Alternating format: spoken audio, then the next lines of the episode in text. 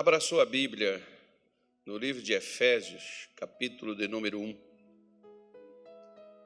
Eu ia falar sobre 2 Samuel 23, mas me veio, como diz o, os crentes, me veio no coração de falar sobre isso. Que está aqui em Efésios que em 1993 eu li o um livro chamado. Como é que é o nome do livro, dona Mãe?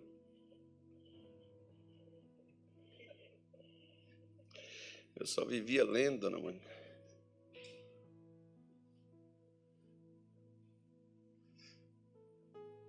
Eu esqueci o nome do livro aqui por um por um momento. É um livro do Kenneth Hagin, fala sobre esse capítulo 6 de. Fala sobre esse livro de Efésios.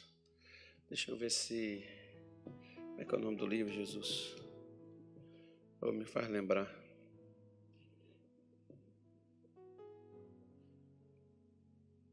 É um livro azulzinho, esqueci o nome dele. Oi?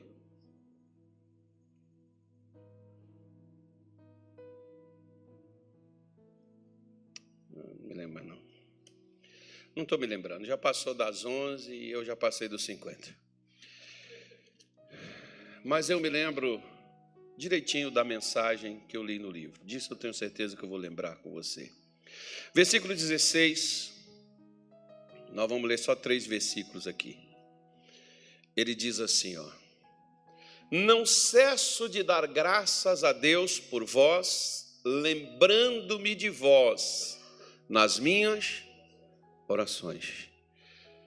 Para que o Deus de nosso Senhor Jesus Cristo, o Pai da Glória, vos dê em seu conhecimento o espírito de sabedoria e de revelação, tendo iluminado os olhos do vosso entendimento, para que saibais qual seja a esperança da sua vocação e quais as riquezas da glória da sua herança nos santos.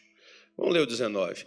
E qual a sobreexcelente grandeza do seu poder sobre nós, os que cremos, segundo a operação da força do seu poder, que manifestou-se em Cristo, ressuscitando dos mortos e pondo-o à sua direita nos céus, acima de todo principado e poder, e potestade e domínio, e de todo nome que se nomeia não só neste século, mas também no vindouro, e sujeitou todas as coisas a seus pés, e sobre todas as coisas o constituiu como cabeça da igreja, que é o seu, a igreja é o que de Cristo?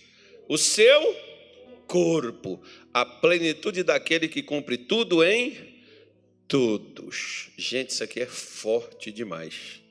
Se a gente entender.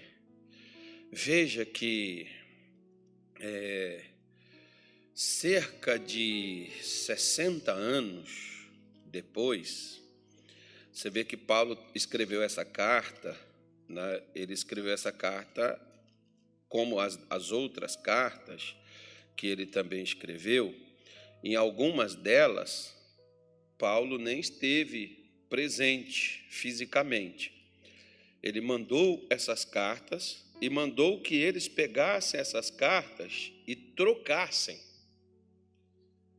essas cartas enviadas para as igrejas, o pessoal lá de Colosso, por exemplo, depois que lesse a carta, fizesse uma cópia dela, né, mandasse lá para o pessoal de Tessalônica, o pessoal de Tessalônica mandasse lá para Corinto, o pessoal de Corinto mandasse lá para Éfeso, o pessoal de Éfeso caminhasse para Corinto e por aí afora vai. E nós vemos que lá nessa nessa igreja de Éfeso, cerca de 60 anos depois, você vai ver não, né, o apóstolo João, não chegou nem isso não. o apóstolo João exortando a questão desta igreja de Corinto, ou perdão, de Éfeso. Você vai ver que lá em Apocalipse 2 é, tem essa cartinha de João, de João não, do Espírito Santo, para essa igreja de Éfeso, a qual Paulo abriu, pastoreou, colocou os fundamentos, colocou os posicionamentos, as, as direções, mas esse pessoal não seguiram aquilo que Paulo deu para eles como a receita para que eles pudessem seguir. Tanto é que você vai ver João chamar eles e dizer para eles arrepender e praticar o que? As primeiras obras. Então significa que eles começaram bem, certo? Mas não estavam bem e poderiam terminar até pior do que que já estava.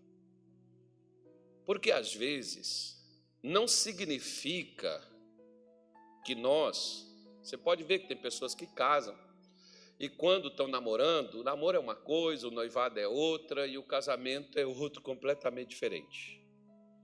E muita gente casa, só não permanece casado, embora às vezes muitos ainda permanecem juntos.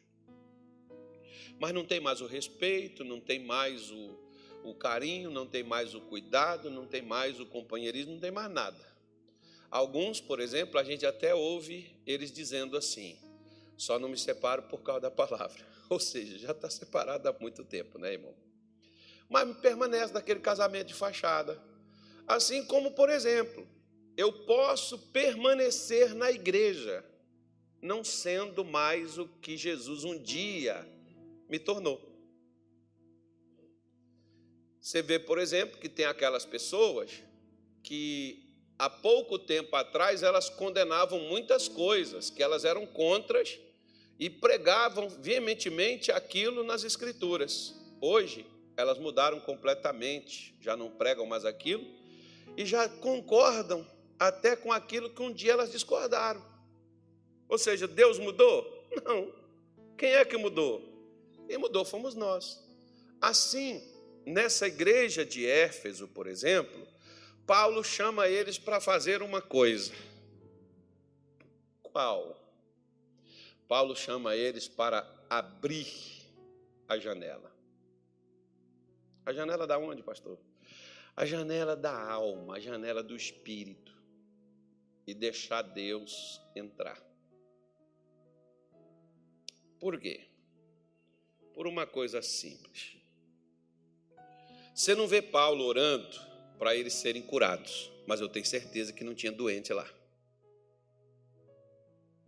Você não vê Paulo orando para eles prosperarem, mas eu tenho certeza que não tinha miseráveis lá. Até porque eles doavam coletas que Paulo levava para Jerusalém, até para os crentes de outro local, né? Então, é, você vê que eles não tinham necessidades, embora você não vê Paulo especificamente falando com eles acerca daquilo dali por uma coisa. Quando eu e você estamos espiritualmente posicionados, sabe o que, que acontece? Você desfruta, você vive e você tem aquilo que Deus te prometeu nas Escrituras não fica somente como promessa, se tornam realizações nas nossas vidas. Por isso, Paulo diz assim: ó, eu não estou orando para Deus dar um carro para vocês, não estou orando para Deus dar marido, não estou orando para Deus dar filho, não estou orando para Deus dar cura nem libertação, eu estou orando para Deus dar a vocês o que vocês de fato necessitam e precisam. Às vezes tem gente, por exemplo, que eles acham que eles precisam de dinheiro às vezes você não precisa de dinheiro. Quanto mais dinheiro você tiver, mais você vai gastar. Às vezes você precisa aprender a gastar o dinheiro que você tem. para daqui a pouco você saber juntar dinheiro. Porque todo dinheiro que você pega na mão, ele também desaparece. Então o problema não é a quantidade, porque quando a pessoa ganhava um salário, ela vivia com o salário e consumia ele. Quando ela ganhava três, quatro salários, ela também consome três, quatro salários. Quando ela passa a ganhar dez salários, ela também consome os dez salários e está endividada. O problema dessa pessoa é a quantidade de dinheiro que ela recebe? Não, é o descontrole no gasto. A mesma coisa, por exemplo, eu acho que eu estou precisando de saúde, eu estou precisando de prosperidade, eu estou precisando de paz, eu estou precisando de alegria.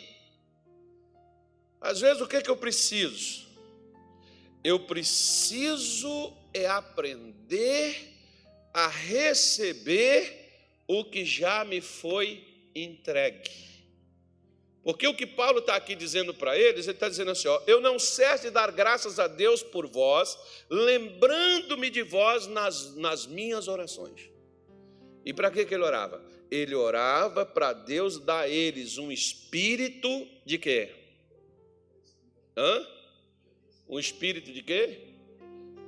Não, vamos ler o texto aí, irmão. Ó para que o nosso Senhor Jesus Cristo, Pai da glória, vos dê seu conhecimento. Um espírito de quê? Calma, sabedoria. E de revelação. É, não, como diz o pessoal lá, o, o, o, o, Apocalipse, como é que é o nome do Apocalipse? É Revelation. Isso, é inglês, né? O Cláudio é outra coisa. Eu acho que é isso mesmo. Eu não tenho língua para falar isso, não. Mas, veja bem.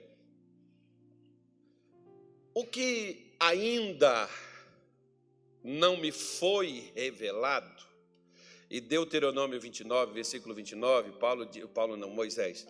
Moisés diz que as coisas encobertas, as coisas reveladas pertencem aos filhos dos homens, as encobertas pertencem a Deus. Então, o que Deus não me mostrou ainda está oculto para mim. Existe? Existe.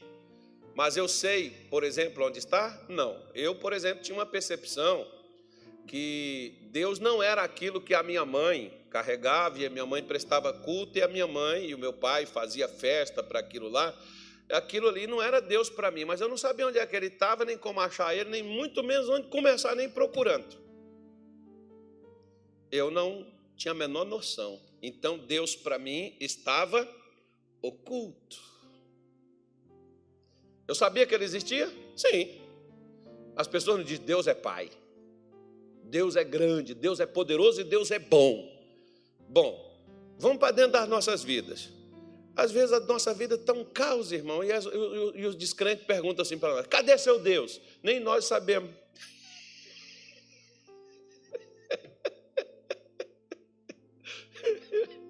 Aí, aí você quer ver quando eles começam a nos questionar e fazer perguntas às quais a gente não tem resposta, não que não exista, mas a gente não tem essas respostas. E aí a gente começa a questionar a Deus e dizer por que, que Ele está deixando a gente passar por isso. Então, primeira coisa,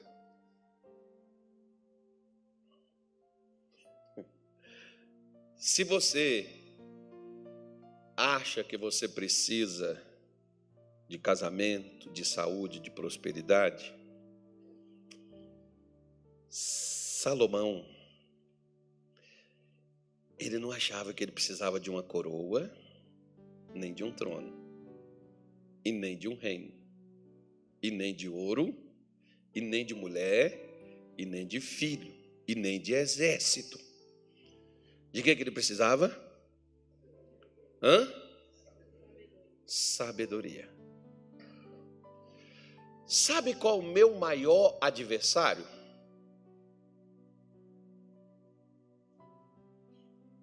Diga assim: o meu maior inimigo é a ignorância. Porque a ignorância é a falta de sabedoria. Muitas vezes meu pai, por exemplo, ele dizia assim: meu filho, faça isso assim, assim, assado, dessa, dessa maneira, tá bom? Tá bom, entendeu? Entendi. Então faça lá. Aí meu pai saía, voltava umas três horas depois, mas você não fez, não, pai, eu não, não sei, mas é assim. E assim ele pegava, ia lá e fazia. Para mim era tão difícil e para ele é tão fácil. Por quê? Porque ele sabia e eu não. Ele sabia como manusear, como mexer, onde bater, o que fazer, o que apertar. Ele sabia. Eu não sabia. Como, por exemplo, né? não sabemos porque aquilo está oculto. A falta da revelação significa estar velado, está escondido. Olha para cá que as, as irmãs vão me ajudar a pregar agora. Principalmente as mulheres casadas. Quantas mulheres casadas eu tenho aqui hoje? Levante a mão. Isso, as mulheradas. Não vou nem falar com a dona Mônica, graças a Deus ela nem está aqui. Para ela apoiar vocês numa coisa como essa. Falando nisso, dia 15 de setembro vai ter uma vigília aí só para mulher. Quero ver se vocês vêm para a igreja dormir. Eu acho que vai vir muita gente dormir para cá. Eu nem vou ter minha vigília para deixar vocês terra de vocês. Aí veja bem. Às vezes o Cláudio, vem cá, Cláudio, vou pegar o Cláudio aqui. Às vezes o Cláudio está lá na casa dele e a Juliane, que é a mulher dele, diz assim: Cláudio, pega isso e isso para mim lá no armário do lado direito. E o Cláudio vai lá, irmão, mexe no armário, falta virar o armário, jogar o armário no chão. E diz: tem nada aqui não, Juliana. Tem sim. Tem não, Juliana. Tem. E fica o lenga-lenga até ela levanta. E ela pode ir com os olhos vendados, os olhos fechados. Ela chega lá e vai lá no armário e diz assim: Aqui, ó, não te falei que tem. Qual a diferença entre ele e ela? Ele está procurando. E ela sabia. Olha para cá. Você tem que fazer corrente, campanha mesmo, irmão. E ficar até acorrentado. Já que você não sabe. Vai fazer. Para ver se resolve, né? Se você por exemplo, tem pessoas que chegam com a gente e a pessoa diz assim, pastor, que eu tô com, eu tô para explodir, minha vida está para acabar e hoje eu preciso de uma resposta, eu preciso de uma palavra, só tem que falar comigo, eu preciso de atendimento e tal. E a pessoa senta comigo. Lembra quando? Vou contar não, né? É melhor não contar, né? Depois. Depois de conta esse, né? essa, essa providência aí, né? Mas é, a pessoa chega desesperada, conta o problema, e o pior de tudo, que nem assim o cara que dia, né? Com a mulher dele, o cara contou o problema, e eu fiquei olhando e rindo, né? E a pessoa diz assim, mas que falta de respeito, rindo, desespero da gente. Não é que a gente está rindo do desespero, é porque o negócio é tão fácil, e tão fácil, que a pessoa pensa que é coisas difíceis. Lembra do Namã? Eliseu não mandou ele mergulhar e ele achava, o menino diz lá para ele assim, o cara que convenceu ele diz assim: Mas meu senhor, se ele te mandasse fazer uma coisa difícil, o senhor não faria? Ele, claro que eu faria, coisa difícil é comigo mesmo. E eu faço, por que, que tu não faz? Só que é tão fácil que a gente pensa que não funciona. Assim é as coisas de Deus, irmão. Deus está dizendo assim: ó, está aí. E o que, é que você precisa? Você precisa saber onde é que Deus pôs. Nesse mesmo capítulo, no versículo 3, o apóstolo Paulo diz assim: ó, Bendito seja o Deus Pai de nosso Senhor e Salvador Jesus Cristo, o qual nos abençoou. Ele não vai te abençoar e te abençoou com todas as bênçãos espirituais nos lugares celestiais. Ou seja, todas as bênçãos que Deus tem para a humanidade, Ele já deu, Ele não tem mais nada para dar. Agora, o que, que eu preciso saber? Aonde que está? Para que eu vá lá e pegue. E apropie daquilo. Você pode ver que Davi ele pede para Deus, para Deus pôr no lugar onde ele pudesse pegar. Onde é que ele pediu para Deus pôr? Na mesa. Para ele assentar com ele lá e ele ter o que ele precisava. Da mesma forma, se nós mudássemos as nossas orações, para nós pedirmos a Deus ao invés de bens ou de coisas, e nós pedirmos sabedoria para buscar até no lugar certo, nós não ficaríamos buscando a vida toda uma coisa só.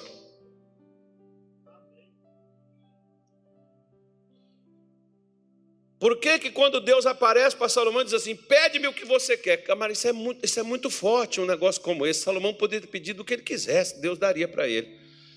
Mas a resposta de Salomão deixou Deus assim. Né? Deus ficou, eu acho que Deus ficou ali em êxtase com aquilo que Salomão falou, porque acho que, né, claro que Deus sabia né, que Salomão podia pedir aquilo, Deus sabia, ele é onisciente, ele sabia. Mas Deus ficou tão satisfeito com a resposta de Salomão que ele diz assim: Eu vou te dar o que você pediu, porque Salomão pediu sabedoria para poder entrar e sair, sabedoria para poder fazer as coisas funcionar. O Provérbios 14, por exemplo, versículo 1 diz que a mulher sábia faz o quê? E a tolice faz o quê? Destrói.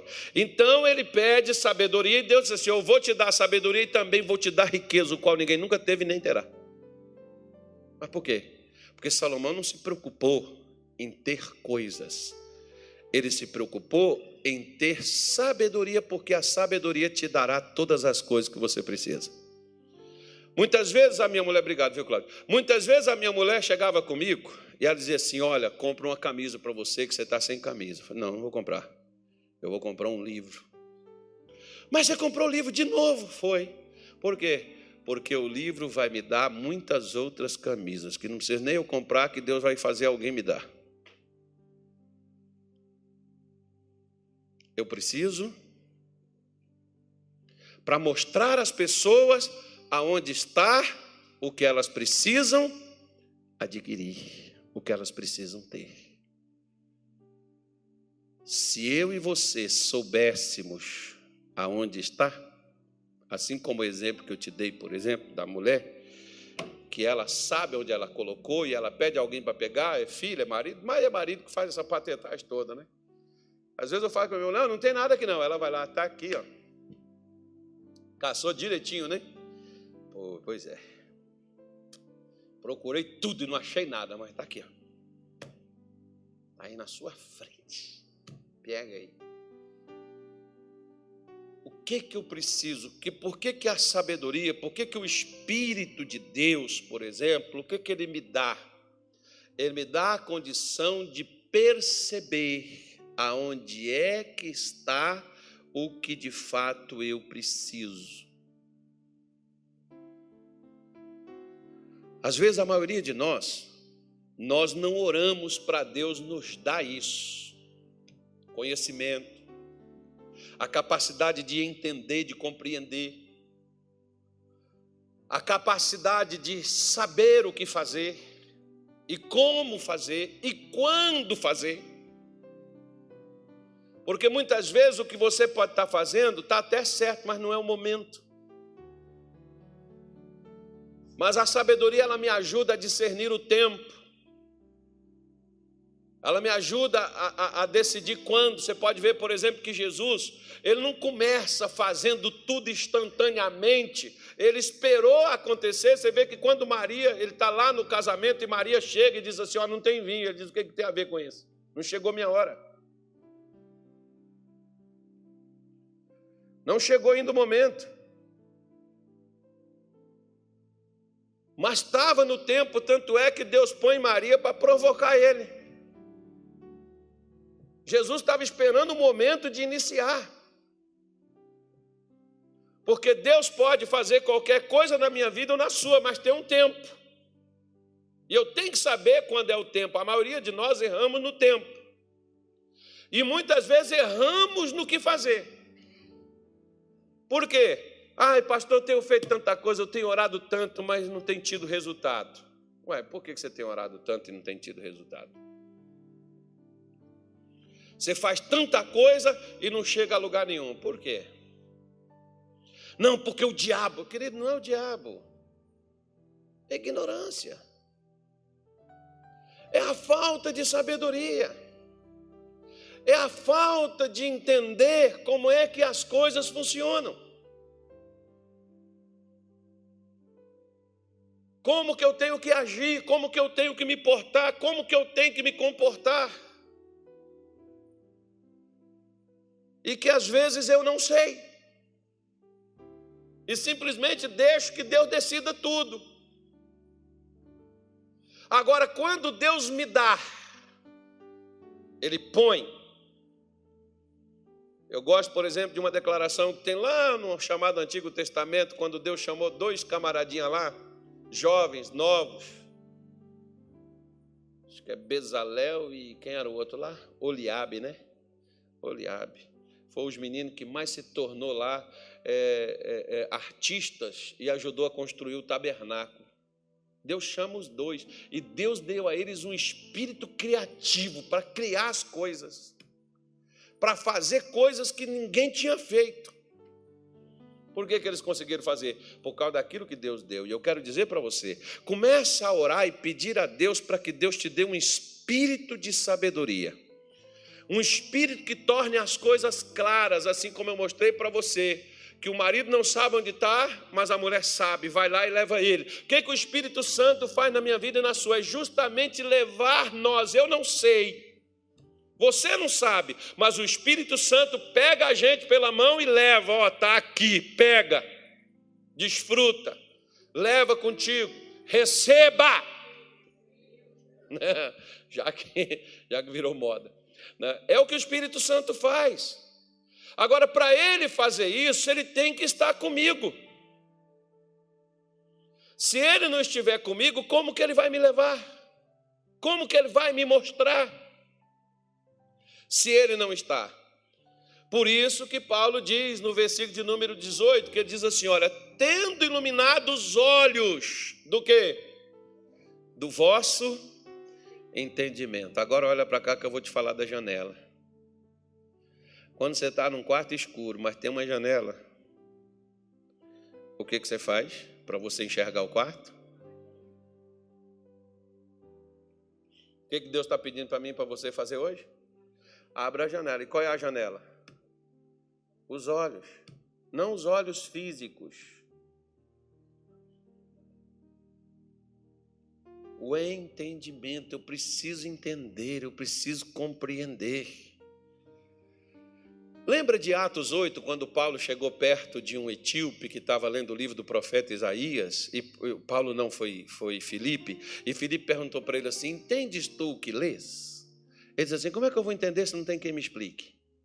Porque às vezes você pode entender lendo, e às vezes você tem que entender ouvindo alguém falar. Diga assim: é uma pena que quando alguém está me ensinando, às vezes eu estou dormindo ou cochilando. Mas é uma pena, né, irmão? Mas como diz um pastor amigo meu, é melhor você dormir dentro da igreja.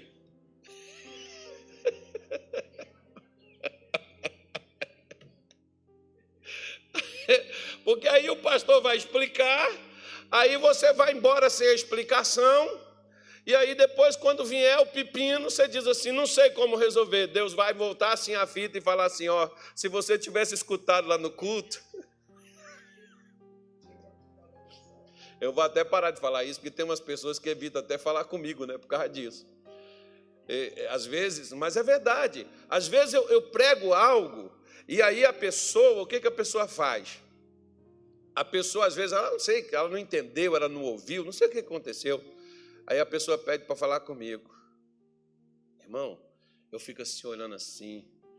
Eu digo assim: Você para o culto, próximo culto agora? A pessoa Não, eu estava nesse culto aí que acabou. E eu fico assim comigo: Cara, não ouviu nada do que eu falei. Estava essa resposta tudo lá. E por outro lado, a gente tem aquela outra parte, sabe?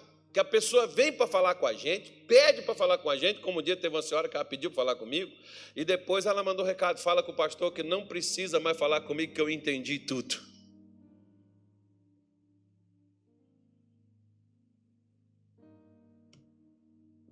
Você vê que Paulo não orava para eles,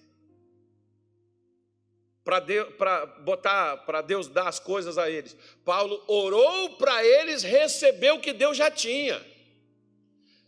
Irmão, abra a janela. Que vai clarear, que vai iluminar. O que, que a palavra de Deus é para os meus olhos?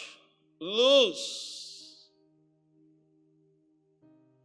O que, que ela é para os meus pés? Lâmpada. E o que, que ela é para a minha alma? Segundo diz Provérbios, por exemplo, Salomão diz. Acho que foi nem Salomão que falou isso, acho que foi até o rei Aguro que falou essa coisa. Ele diz que a alma do homem é a lâmpada do Senhor. A minha alma, onde estão os meus desejos, eles precisam receber a luz de Deus. Porque ainda que eu desejo, por exemplo, aquela mãe, ela não, ela não queria a bênção da filha lá de Lucas, Lucas não, Mateus 15, a mulher cananeia, ela não queria a bênção da filha? Ela não desejava? Não foi o que ela foi buscar? Mas ela recebeu assim que ela pediu? Por quê? Ela não tinha o desejo, ela não queria? Olha para cá. Você também não tem um desejo, você também não quer? Por que, que Deus não dá? Tem pessoas que às vezes falam comigo, oh, pastor, eu quero tanto receber o Espírito Santo, eu quero tanto, pastor, assim, Deus me usar, né? eu ser usado por Deus, eu quero tanto crescer assim na obra, no ministério. Você quer? Eu quero. E por que, que não recebe? por exemplo, Maria queria ser a mãe do Salvador. Não queria? Queria ou não queria? Queria. Mas primeiro ela teve que entender a explicação que foi dada para ela. E o que, que Deus fez? Não mandou o anjo descer e explicar? E ela não aceitou? E ela não se tornou o que ela queria ser? Pois é, qual é o seu desejo? O que, que você quer? Deus quer te iluminar para você poder conseguir, te mostrar onde é que está. Olha para cá, não é para ficar com raiva, não. Mas quantas vezes você já leu sua Bíblia e não entendeu nada? E quando alguém estava pregando, você falou assim: gente, eu li isso, eu não vi. Como é, como é, como é que a pessoa conseguiu? Ué, porque a luz nos olhos dela, a luz nos olhos dela está brilhando mais do que no meu, ué.